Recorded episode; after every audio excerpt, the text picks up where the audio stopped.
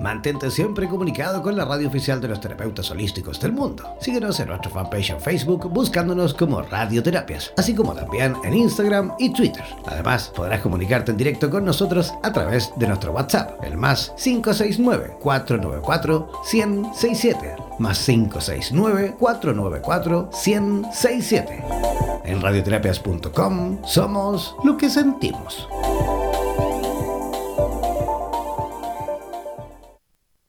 A veces parece que las relaciones de pareja dan mucho trabajo y se vuelven horriblemente complicadas. Pero si nos eh, paramos a pensar, nos damos cuenta que de tener una relación de pareja saludable es muy sencillo, siempre y cuando los dos miembros de la pareja sean capaces de dejar de lado sus propias inseguridades y malas experiencias del pasado. A continuación, Ana María Ochoa, en directo desde la ciudad de Lima, en Perú, nos dará las claves para armonizar nuestra relación de pareja presentamos Mente Sana en Corazones Felices. ¿Cómo nacer y vivir en pareja?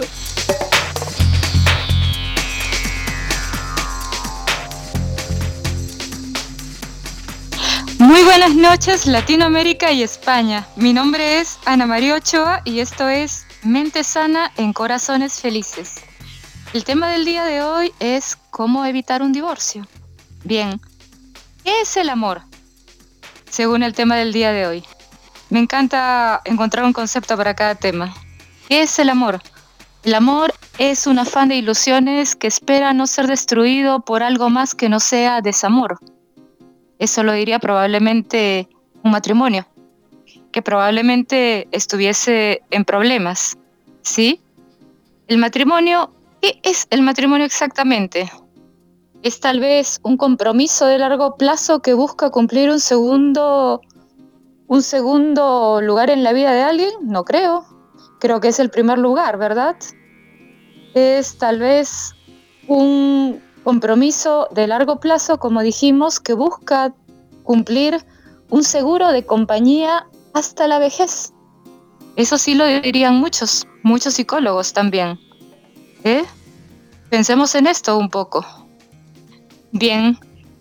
Eh, por favor, para cualquier eh, pregunta sobre el tema y esto, nos pueden llamar al más 569-494167.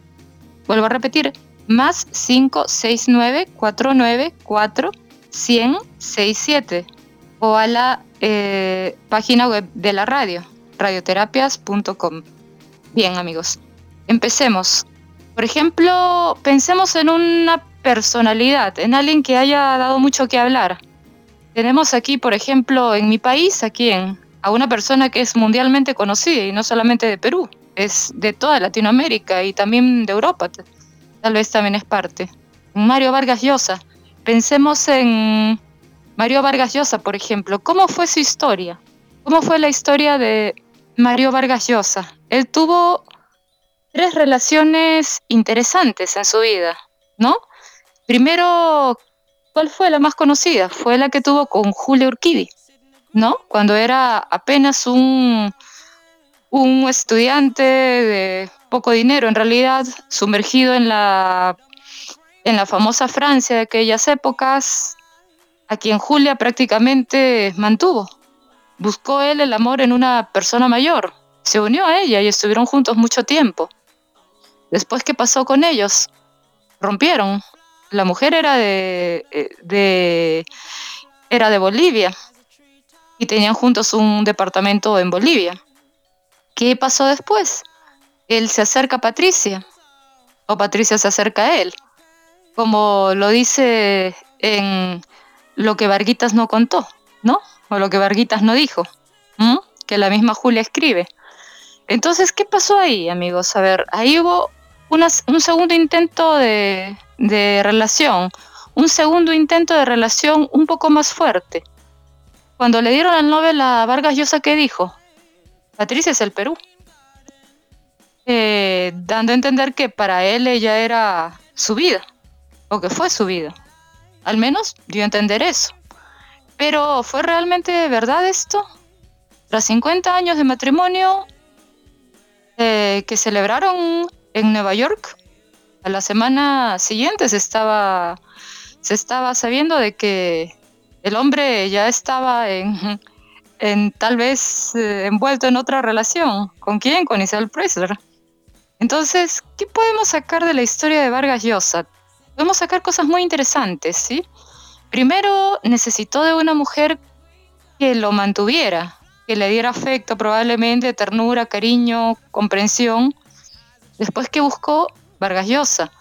Buscó la juventud, tal vez de Patricia, tal vez la semejanza, tal vez incluso el parentesco.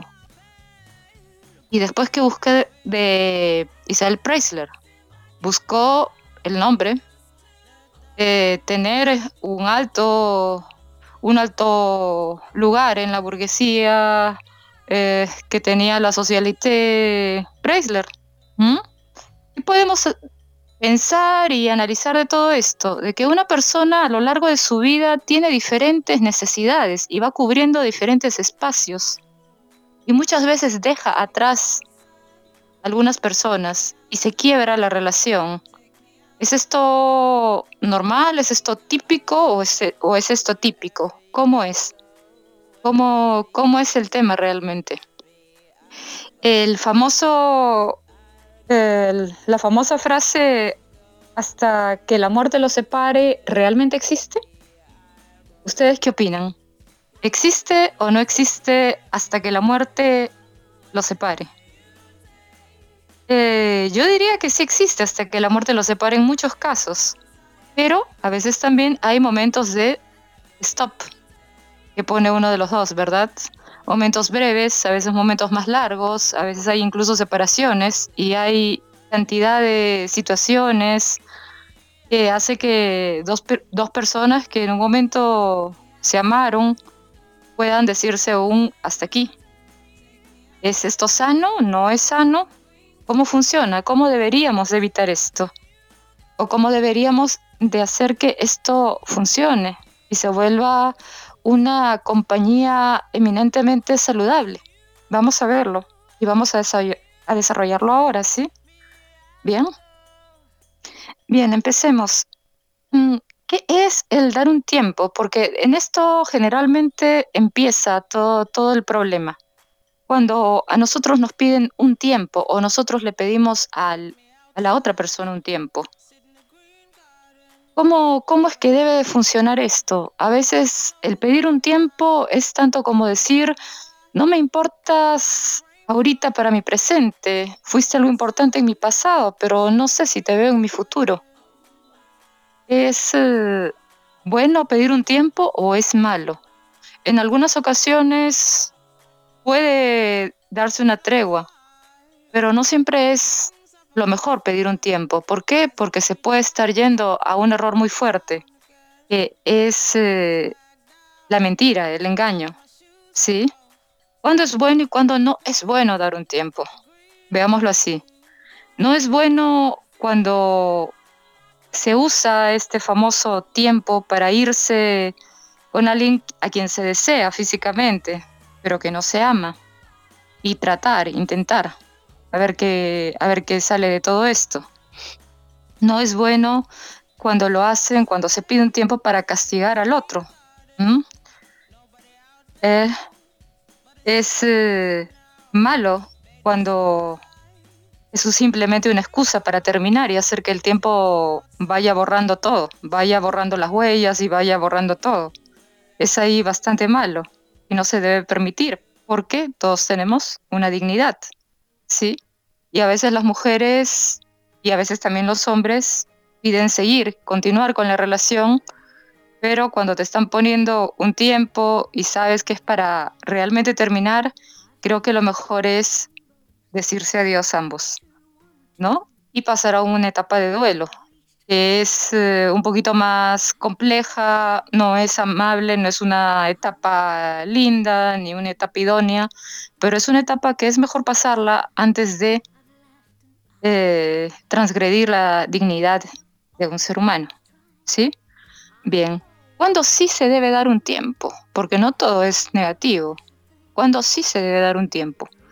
Se debe dar un tiempo, uno, para no seguir discutiendo, para no seguir peleando, para evitar que día tras día la convivencia vaya minando la supervivencia del otro, ¿ok? ¿Cuándo es bueno darse un tiempo para replantearse también los proyectos que cada uno tiene, proyectos propios? ¿Y cuándo también es bueno un tiempo? Ahí voy más allá todavía. Es bueno darse un tiempo cuando hay decepción. Cuando hay decepción de una persona hacia la otra, lo mejor de todo es pedir ayuda siempre. Ayuda psicológica o ayuda también a algún buen amigo para que escuche en un primer momento y ya no sufrir por decepción, porque hay decepciones que son muy graves, que pueden llevar a, a otros problemas todavía más profundos, como la depresión. Entonces ahí es bueno darse un tiempo, y tratar de que las heridas vayan curándose. ¿Para qué? Para no sentirse después estafado en una relación de pareja. Por eso es bueno darse un tiempo. Lo vuelvo a repetir, para no sentirse estafado en una relación de pareja. Para eso es bueno también darse un tiempo. ¿Bien? Bien, vamos a, a ver qué tipos de parejas existen vamos a ver qué tipos de parejas hay. Tipos de parejas que, bueno, que se vuelven un poco a la rebeldía hacia la, hacia la comunidad de, un matrimonio. ¿Bien? Existen muchos tipos de pareja que, que, se deben de evitar llegar a ser y tal vez algunos de los que me escuchen se van a reflejar, se van a ver reflejados en algunas de ellas. Bien, empecemos. Por ejemplo, las parejas rivales. ¿Cómo son ellas? Las parejas rivales son las que entran siempre en competencia, diciendo yo tengo mis derechos y tú tienes los tuyos. No invadas mi espacio. Yo no invado el tuyo. Todo es para mí, casi nada es para ti, o yo siempre, tengo que ganar, o simplemente debo ganar. Sí, esos son las parejas rivales. ¿Qué otro tipo de parejas tenemos que llegan están a punto de llegar a un divorcio o van camino hacia una desunión. Las parejas la pareja psicoanalista, por ejemplo, son aquellas parejas que ya han tenido eh, probablemente algún tipo de psicoterapia y viven toda la vida analizándose el uno al otro y se acusan de tener traumas y dicen, sí, me tratas mal porque has tenido un trauma cuando eras pequeño. Bien, cuando son buenos amigos. Este tipo de pareja es muy interesante porque puede parecer algo, algo muy común. Son las parejas que solo se van por la rutina, que pierden absolutamente el erotismo y la pasión. Y simplemente son amigos. Muchas parejas llegan a esto, pero en el camino se desbarata y pierden, y pierden un poco el norte, ¿sí? ¿Qué otro tipo de pareja tenemos que también puede ir hacia una, hacia una separación? La pareja víctima, la que siempre dice, por tu, por tu culpa mi vida es una ruina, por tu culpa no me, nadie me puede escuchar o tú no me puedes escuchar este tipo de pareja víctima que incluso se pone a llorar o hace escenas un poco un poco teatrales eh, generalmente son las que van camino a la ruptura total y las que se debe de evitar a toda costa llegar a ser. ¿eh? A ver, veamos. Bien. Existe un estudio en Estados Unidos sobre parejas. Bien, ¿y qué nos cuenta este estudio? Muy interesante. Este estudio se llama ¿Cómo cuidar la cuenta bancaria afectiva? ¿De qué se trata esto? Esto se trata, en pocas palabras, de dar para recibir. ¿Sí? ¿Cómo, cómo funciona esto? No puedo pedir afecto si antes yo no doy afecto uno tiene que dar para querer recibir también algo. Bien, pedir amor. Si antes no doy amor, no podemos pedir amor. Si podemos pedir comprensión si antes tratamos también de comprender al otro, por ejemplo. También dentro de esta, dentro de esta figura se recuperan los proyectos principales comunes que tengan las parejas. Estar siempre ocupado es lo más recomendable también, para no caer en el caos. Estar siempre ocupado, estar siempre con algo pendiente, con algo que hacer, no estar en la nada o simplemente que la vida del uno dependa absolutamente y se centre en el otro. Esto no es eh, lo más recomendable, ni lo que afianzará una relación próspera. Bien. Hay otro tema aquí, no exigir renuncias muy severas. ¿A qué me refiero con esto? No exigir, por ejemplo, no hagas esto, no, no, no te reúnes con tus amigos, deja de estudiar, deja que el trabajo, deja de pensar de esta manera, por ejemplo, políticamente hablando, eh, deja y deja, ¿sí? En vez de dar algo, estamos haciendo que la otra persona renuncie hacia algo que para la persona probablemente es muy importante. Debemos nosotros de evitar esto, ¿bien? ¿Qué otra figura nos puede ayudar a evitar una separación? Conocer el mapa afectivo de tu pareja. ¿Cómo es esto? Por ejemplo, preguntarle cosas. ¿Cómo es el mapa afectivo de la otra persona? Decirle, por ejemplo, cuéntame qué te gusta hacer. Y entonces ambos se sientan y él y ella tienen que responder por la otra persona para ver cuánto se conocen. Cuéntame qué te gusta hacer. Entonces, uno de ellos dirá, a él le gusta esta actividad o la otra, y viceversa, ¿sí?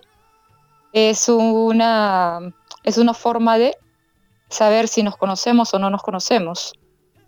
Otra pregunta que se puede hacer para conocer el mapa afectivo de tu pareja es, cuéntame qué miedos tienes.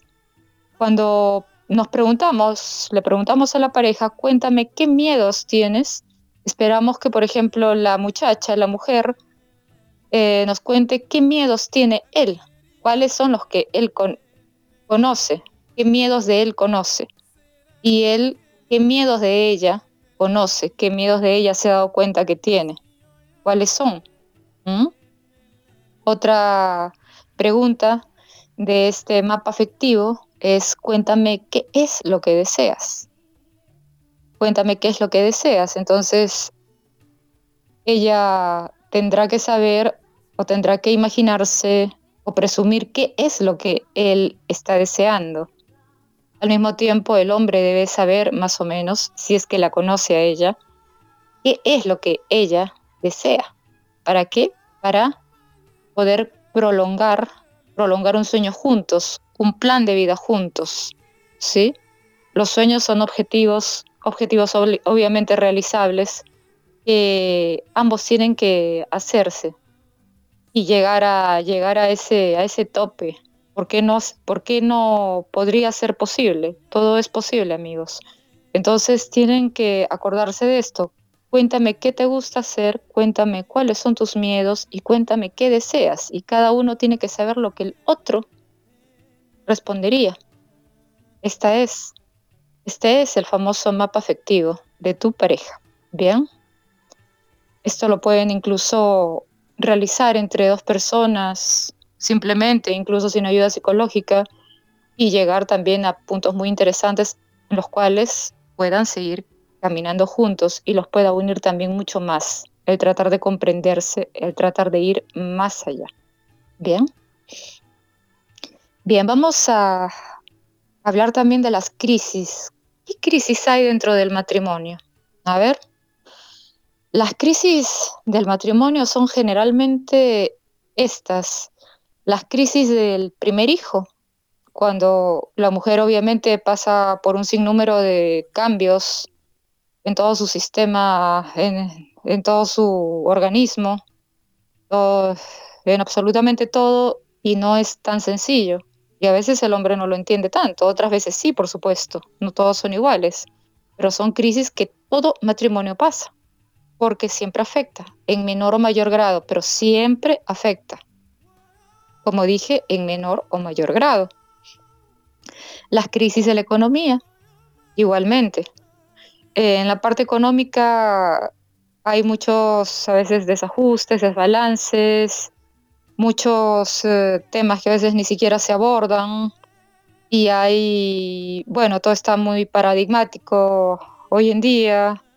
En fin, es un tema muy fuerte que hace que muchas parejas se destruyan también. Entonces, ¿qué hacer dentro de una crisis de economía?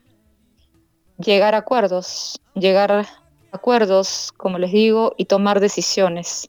Decisiones que los lleve a mejorar, obviamente como pareja y a que su economía se empiece a fluctuar de manera positiva, pero que no permita que se quiebre una relación y de esta manera evitar un divorcio, porque sí lo puede hacer.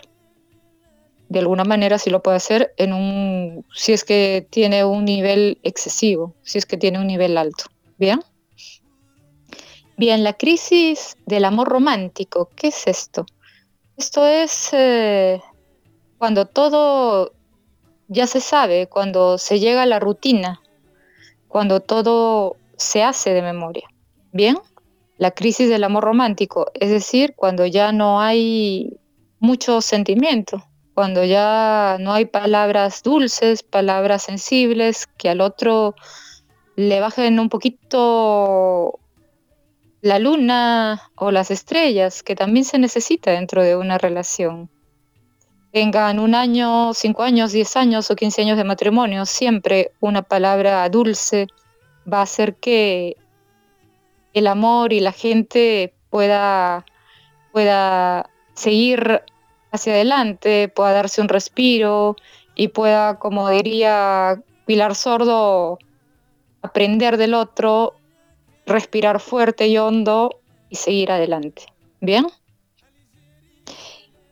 Las mujeres generalmente son muy creativas y esto es precisamente lo que se necesita mucho, creatividad, para llevar una relación un poco más allá, para lograr eh, enfrentar todos los obstáculos que se presenten, ¿sí? También hay la crisis de la falta de la libertad. ¿Cómo es esto? Cuando cada uno no tiene su espacio o si lo busca, el otro lo transgrede, sea el tipo de espacio que sea, ¿sí? Por ejemplo, si a un hombre le gusta ver un partido de fútbol, viene la mujer y se lo cambia abruptamente y pone, no sé, su telenovela, por decir algo. Si alguna vez a un hombre, no sé, pertenece a un partido político y viene la mujer y le dice, no, quédate con el niño a hacer las tareas cosas así, cosas tan simples como esas, van deteriorando una relación. Bien, son cosas que se deben de evitar. Bien, la falta de tolerancia por las diferencias es otro punto muy interesante. Eh, las diferencias de temperamento, las diferencias de personalidad y las diferencias de carácter, de las que hablamos el otro día. Las diferencias de temperamento, dijimos, son genéticas ¿sí? Estas heredan de padres a hijos y de, y de generaciones más atrás. Bien, que son, que son las, las faltas de, las diferencias de, de, de, de ser uno mismo también, ¿no? Entonces ahí, por ejemplo, en lo que son en lo que es lo genético no podemos luchar mucho, pero en lo que es eh, la actitud sí se puede hacer bastante y con un poco de voluntad podemos salir adelante. Y se puede obviar un poco o tratar de complementar si es que hay muchas faltas, si es que la falta de, de comunión en temperamento se salta, ¿no? Si es que temperamentalmente no se lleva una persona con la otra. Entonces, cuando, cuando hay este tipo de, de asunto, este tipo de patrón, lo mejor de todo es ponerse también de acuerdo coger un lápiz y un papel y ver qué se puede hacer, a qué acuerdos se pueden llegar. Cuando hay diferentes caracteres, el carácter, ¿quién lo dicta? Lo dicta, como dijimos la otra vez, la sociedad. La sociedad, desde la casa se aprende, se aprenden modos de vida diferentes y eso hace que hayan también diferencias, ¿no? Entonces tenemos ahí diferencias, como dijimos, de temperamento, de carácter y de personalidad y la personalidad ya va siendo la conjugación del el carácter y el temperamento que se unen bajo otras situaciones y emociones y se crea una personalidad, una personalidad única, porque no hay una personalidad que se transmita total y al 100%. Cada persona es absolutamente una novela distinta y los días de su vida son un capítulo diferente. Bien, quedémonos con este, con esta, con este pensamiento. Cada día de la vida de una persona es un capítulo absolutamente distinto y cada persona es un libro. Entonces tenemos que también luchar contra las diferencias, ¿bien?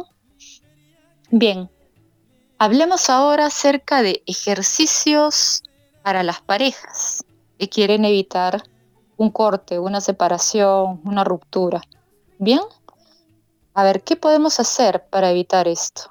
Para las parejas. Bien, ¿qué ejercicio podríamos hacer? Les eh, propongo algo, por ejemplo, todos los días de la semana, ambos dense una sorpresa el uno al otro.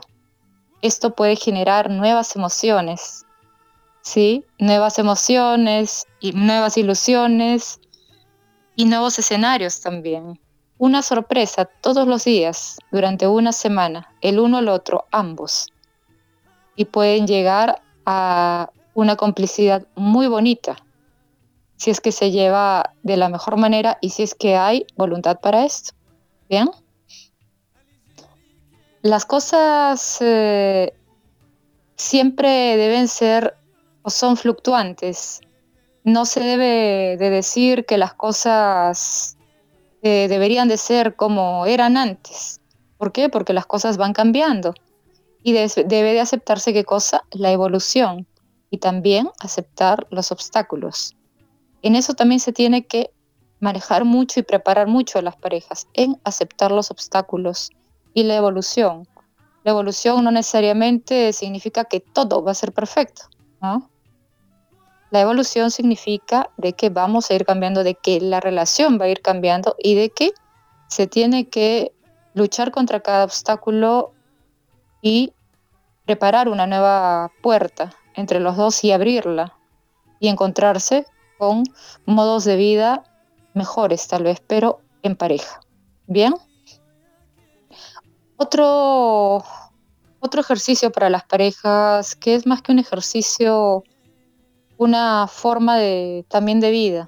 Bien, no se debe forzar a las personas a ir a terapia, por ejemplo. No, si no hay voluntad de cambio, no hay voluntad de mejorar y no hay voluntad de desarrollarse y obtener éxito y fortalecerse, es que ahí hay una, falta de compromiso ya. Y cuando ya empieza esto a tornarse de esta forma, ahí las parejas llegan a un nivel altísimo de falta de, compromiso que deben de analizar muy bien con la persona que los esté asesorando psicológicamente o ambos y replantearse las cosas y ver si realmente es tóxico continuar juntos o si es más saludable el hecho de separarse y darse un tiempo. Cuando una persona no acepta, por ejemplo, ir a terapia y se puede ir a terapia y uno lo, lo está proponiendo y el otro no quiere, ahí es una, por ejemplo, una vista, una visión, una señal de que es un tiempo de darse precisamente un momento a solas. Bien.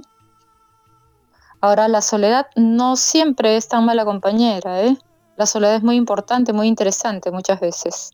A veces también es bueno estar solo, meditar mucho y saber qué es el siguiente, el siguiente paso a dar, cuál es el paso más asertivo.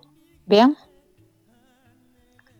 Otra cosa que se debe, se debe realizar es no volcar los problemas del entorno hacia la pareja, bien sean problemas de trabajo, problemas de los niños, proyectos personales que no se hayan podido ver, este, ver cristalizados. Eh, no se deben estos de volcar hacia la pareja, es decir, echarle la culpa de todo a la persona o envolverse o, envolverla dentro de estos problemas. ¿Por qué? Porque probablemente no tiene la culpa de, de todo esto. Entonces no tenemos por qué nosotros estar mezclándolo todo. No se deben de mezclar las cosas. ¿Sí? Bien, ahora hablemos de cómo construir una relación fuerte de pareja. Bien, ¿cómo construirla? Analizar los objetivos, deseos y proyecciones para construir una relación sólida de pareja. Y también la asignación de tareas dentro de la relación de pareja e incluso dentro del hogar. Entender y conocer a la persona por medio de la comunicación para solucionar qué cosa? Los problemas y mejorar las zonas fuertes de la relación, las fortalezas y debilidades de la relación, pero también fortaleza, fortalecer las partes bonitas de la relación, ¿bien? Y volverlas aún mucho más, mucho más fuertes, mucho más admirables, ¿bien? Bien amigos, ahora hablaremos de cómo restaurar una relación herida. Bien, interesante tema. ¿Cómo restaurar una relación herida? Bien, para hacer esto, primero, no se debe discutir, evitar discutir. A veces se debe ceder, se debe aprender a qué cosa, a expresarse también. Eh, las mujeres expresan mucho, los hombres a veces no tanto, pero las mujeres a veces imaginamos o imaginan de que el otro tiene que saber lo que ellas están pensando y a veces hay malentendidos también por eso. Entonces, ¿qué tenemos que hacer? Aprender a expresar, expresar lo que necesitamos, lo que nos gusta, lo que quisiéramos, también lo que no nos gusta y lo que no desearíamos. Tenemos que expresar lo que en ese momento está siendo necesario para nosotros. Bien, tenemos que aprender a expresar. Eso es muy importante. Bien, ¿qué otra parte de, de, la relación se puede reforzar para restaurar una relación herida. Tener más, eh, más, eh, más influencia en el otro por medio de la expresión también de amor, de besar, por ejemplo, de abrazar, reforzar la atracción entre ambos y ayudar también a que a avivar la seducción. Este es un punto también muy interesante. Si entre ambos hay todavía esto, se puede continuar la relación. Bien, todavía hay afecto y todavía hay interés el uno en el otro. Entonces, lógicamente, atracción hay. Bien. ¿Cómo atraer al otro entonces? ¿Mm? Cómo atraer a la otra persona si está un poco distante, cómo aprendemos a atraer a una persona, cómo aprendemos a atraer a nuestra pareja, en este caso, cómo atraen los hombres a sus esposas y las esposas a los hombres. Veamos algunos puntos, repasemos algunos de ellos. Aprender temas nuevos, amigos, autoeducarnos culturalmente, que la otra persona lo admire encontrar la admiración del otro, no por el físico necesariamente, no solo por eso, sino por la calidad cultural que se puede traer consigo, que se puede conseguir también, mejorar el autoestima. Este punto es muy importante. Se tiene que tener mucho, mucho empeño en esto, en mejorar el autoestima, en llegar a un punto en el cual nos sintamos completamente firmes y completamente seguros de nosotros mismos. Esto ayuda a atraer a la otra persona. ¿Bien? Convertirse en el mejor compañero y amigo de la otra persona. Tener una buena conversación. ¿Cómo tenemos una buena conversación? Hablar de temas que agraden a la otra persona también. Hablar de temas alegres, hablar de temas interesantes, hablar de temas novedosos. Tener una conversación con la cual nosotros nos volvamos un gran compañero, con quien pueda la otra persona sentirse como, sentirse tranquilo, sentirse satisfecho, sentirse alegre, salir de la rutina. ¿Bien? Otro punto es no ver a la otra persona como un competidor, que sucede a veces. Se debe integrar a tu vida y obtener felicidad compartiendo cosas juntos, no compitiendo. Este es un tema un poquito profundo porque muchas veces equivocamos las cosas y nos volvemos sin intención, inconscientemente, la competencia de la otra persona. Para personas, por ejemplo, que tienen la misma profesión, dicen, yo hice esto y tú lo hiciste de esta otra manera y tú puedes aquello, pero yo puedo más que tú. Entonces, ahí estamos compitiendo. Se debe de evitar esto, amigos, porque se trata de una pareja, se trata de un matrimonio, no se trata de dos amigos ni siquiera, sino se trata de dos personas que tienen un compromiso especial, un compromiso, como dijimos, a largo plazo, un compromiso que tiene objetivos mucho más allá. Bien, entonces debemos evitar el, el competir. Bien. Otro punto interesante, que debes integrar a la vida de tu pareja, hacer cosas juntos, actividades. Se recomienda salir a lugares verdes, a, a visitar la naturaleza, a tener una cena romántica incluso.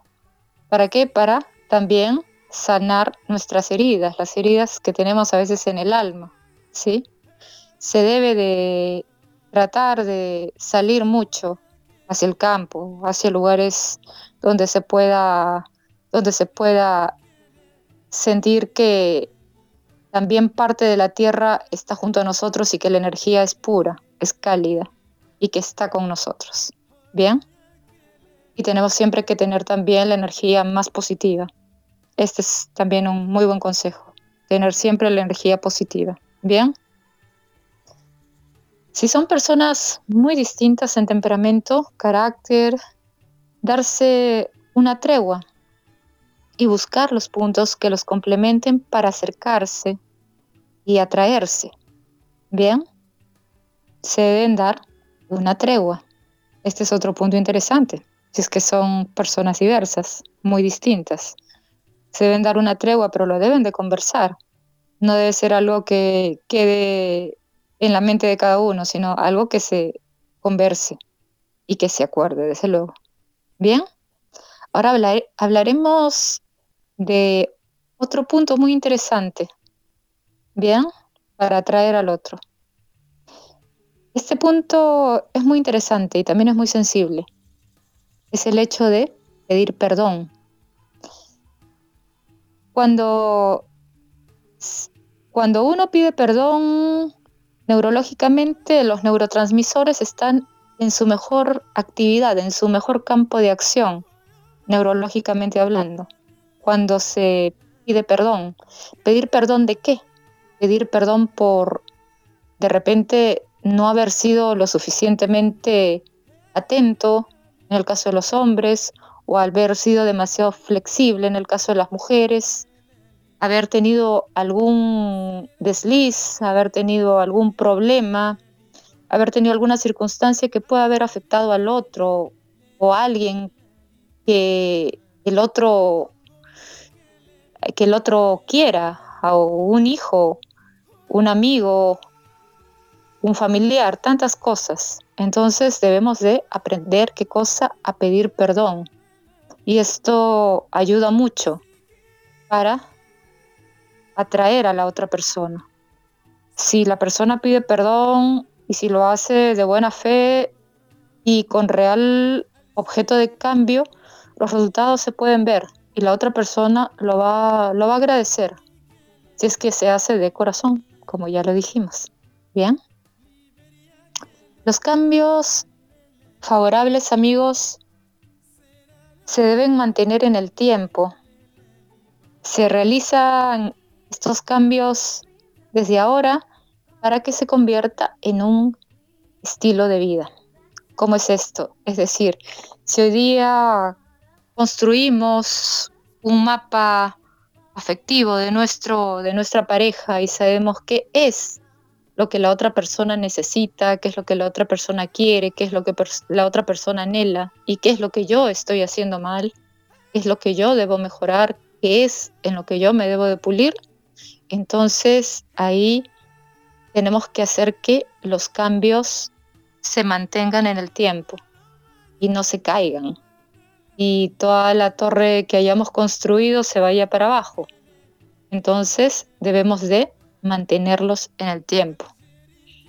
Yo los invito, por ejemplo, a los hombres y también a las mujeres a preguntarle si es que en este momento están teniendo un problema muy fuerte con su pareja, con su esposo o su esposa, eh, párense y pregúntenle a su esposo y a su esposa qué es lo que tú sueñas, cuáles son tus sueños.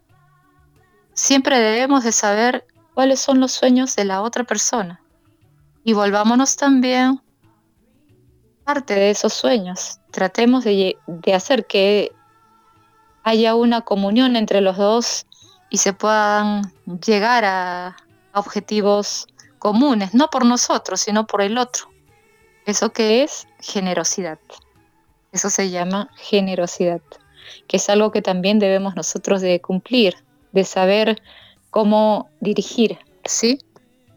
Generosidad es la palabra cuando somos generosos y cuando dejamos de ser generosos. Somos generosos cuando estamos al pendiente de la otra persona. Dejamos de ser generosos cuando solo nos ocupamos de nosotros. Cuando solo pensamos en quién es la persona que nos tiene que venir a abrazar y a besar, es el otro, más nosotros no queremos dar un un paso adelante y hacerlo primero. Bien, en este punto, ¿cómo hacemos cuando la otra persona se distancia? Cuando la otra persona se distancia, debemos de tratar primero de acercarnos antes de meditar qué puede estar sucediendo. Pero, como lo dijimos hace un momento, hay que aprender a expresarse y también a comunicarse para de esta manera no llegar a malos entendidos, a malos entendidos que pueden terminar incluso en reacciones equivocadas completamente. Bien, habíamos hablado también un poco de la familia, pero no muy profundamente. ¿Qué pasa con los niños? ¿Qué pasa cuando un pequeño ya está creciendo y ve que los papás no, no se llevan muy bien. ¿Qué pasa con las separaciones dentro de la casa? ¿Qué pasa si se da esto? Bien, el mejor consejo cuando ya una pareja está rota es que los padres no vivan dentro de la casa separados. ¿Por qué no? Porque el niño nunca va a ver a los papás darse un beso o un abrazo o tocarse de la mano lo que más seguro y más frecuentemente vea será qué cosa? Será escuchar discusiones, ver caras molestas, o ver a la mamá llorando, ver al papá demasiado serio, demasiado seco, demasiado distante. Cuando una pareja toma la decisión de realmente distanciarse, la peor, la peor em, decisión que puede tomar es quedarse supuestamente, entre comillas, por el bien de los niños juntos bajo el mismo techo. Esto no resulta así. Cuando sucede esto, es bueno que se den días a la semana, pero que realmente lo hagan, salgan, se diviertan como amigos, vean a papá y a mamá, eh, llevarse bien como personas inteligentes y cómo se le debe de explicar esto a un niño. Se le debe decir, así como tú a veces no te llevas bien con con alguno de tus amiguitos o alguna persona cercana tuya, tu papi y tu mami ya no se llevan tampoco muy bien. Y explicárselos de la mejor manera y que poco a poco ellos se puedan ir involucrando en esta realidad. Pero de una manera buena, de una manera idónea, de una manera que sea progresista, no que al niño lo involucren y lo lleven a un peor estado emocional. Entonces, para evitar eh, llegar a esta, a esta situación, es mejor tomar una decisión y que cada uno viva en lugares diferentes, porque unidos y si no hay amor y si hay muchos gritos, no podrá haber una real familia, solamente serán apariencias. ¿eh? Y de apariencias hay gente que vive, pero no es feliz. Bien. La felicidad, ¿qué cosa es? Es el hecho de llegar a estar completamente tranquilos, a tener calma, a tener calma, a poder aprender, a poder realizarse, a poder sonreír, a poder dar un paso y no necesitar de, la venia de nadie y seguir adelante también. ¿Ok? Para aquellas parejas que ya no puedan seguir eh, soportando de pronto tanta tanto tan, tanto problema, tanta desdicha o, o tanto o tanta presión de la familia, ¿no? porque generalmente la familia influye mucho en que a veces dicen no, no se deben de divorciar por los niños, no, no se deben de separar por esto o aquello, o tienen bienes comunes, o pasa esto. No, no, nunca la felicidad de una persona puede basarse en lo que un tercero quiera o le parezca. La vida de cada uno es la vida de cada uno y las decisiones de cada uno son las decisiones de cada uno. Y si se puede evitar un divorcio, es lo ideal, pero cuando hay sentimientos, cuando hay sentimientos, cuando hay situaciones que se pueden revertir en favorables, cuando se puede trabajar bien en una relación que pueda fortalecer las debilidades, ¿sí? Y que se pueda seguir adelante. Cuando también haya mucha empatía. Y cuando todos estos ingredientes puedan realizar, realizarse en un gran buffet, un buffet emocional que llegue a integrar a dos personas, un buffet emocional que pueda llegar a, a unir a dos personas más, más aún, y vayan lejos de nuevo de la mano y continúen sus vidas y se puedan fortalecer y se puedan edificar y se puedan curar y puedan seguir adelante sin necesidad de herir a nadie, menos a los niños, menos a un tercero, pero tampoco a ellos mismos. Bien. Esperamos que estas palabras les hayan les hayan les hayan servido mucho. Espero que,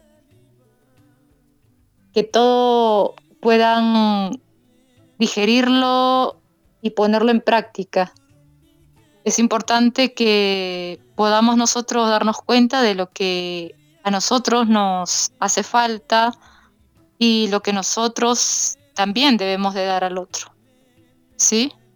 No puede haber una relación perfecta, es verdad, pero tampoco podemos hacerla tan imperfecta. Y debemos antes de dar, antes de terminar una relación o antes de hacer un paréntesis, dar todo lo mejor de nosotros mismos. Ya hemos puesto en práctica varios, varios ingredientes, varios, varios, em, varias técnicas. Hemos hablado de muchos este, estudios también que se han hecho en Estados Unidos, sí, y de ejercicios de pareja. Bien, entonces debemos nosotros de ir hacia la evolución.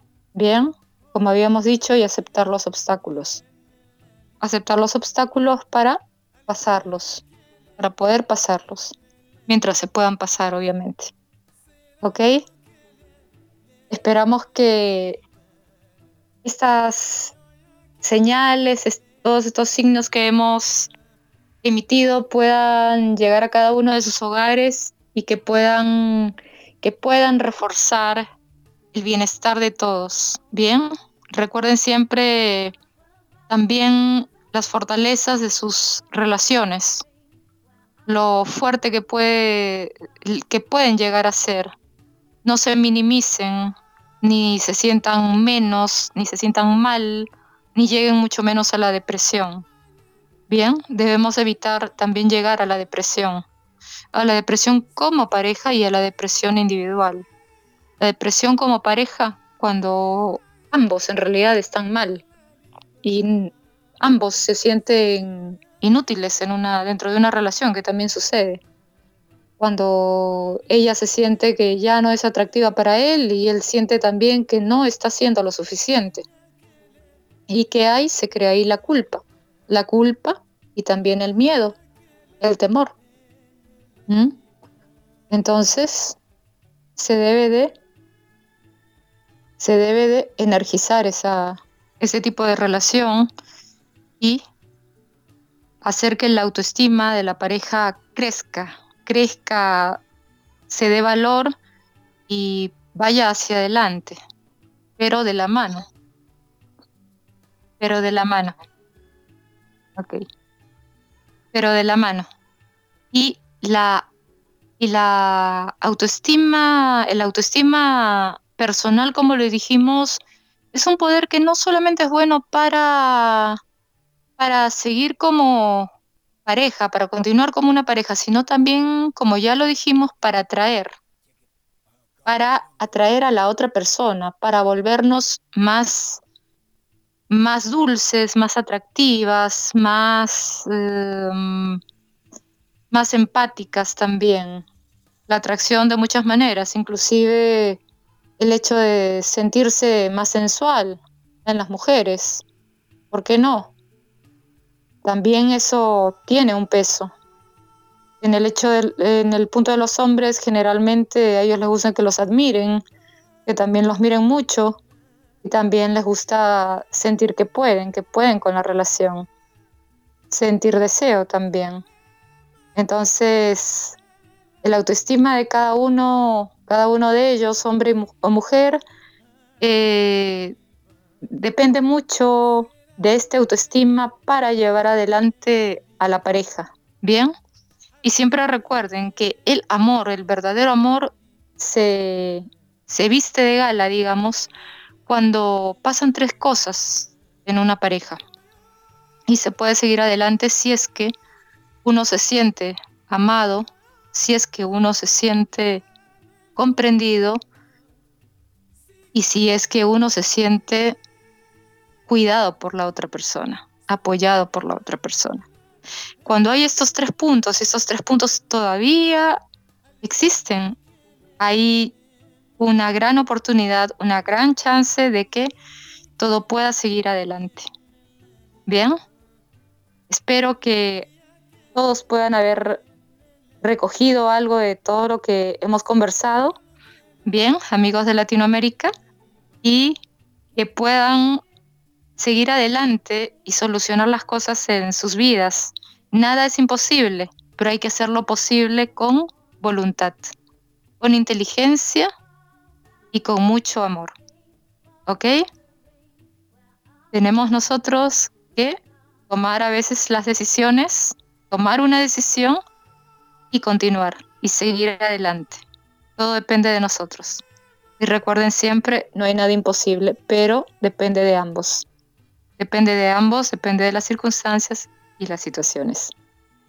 Bien amigos de Latinoamérica, muchas gracias por sus muestras de cariño, muchas gracias por todas, por todas las cosas bonitas que eh, me han dicho, también por el correo y un abrazo muy fuerte, muy fuerte a todos. Espero que sus relaciones continúen brillando y si no están brillando, que empiecen a brillar hasta el cielo.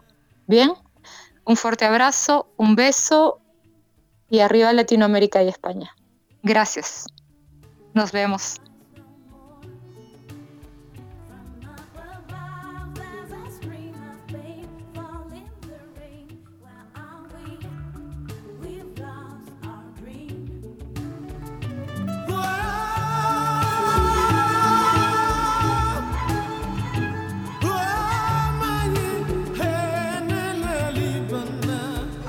Somos la radio oficial de los terapeutas holísticos del mundo.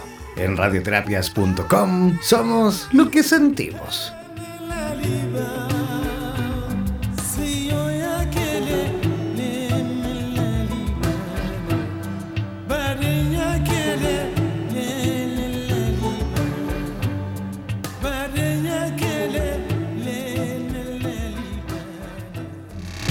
Las relaciones de pareja es donde más se manifiestan las carencias afectivas y las creencias irracionales que cada una de las personas ha ido adquiriendo a lo largo de su historia vital. Se replican patrones inadecuados aprendidos en infancia y se actúa muchas veces a través de una forma sesgada de ver el mundo.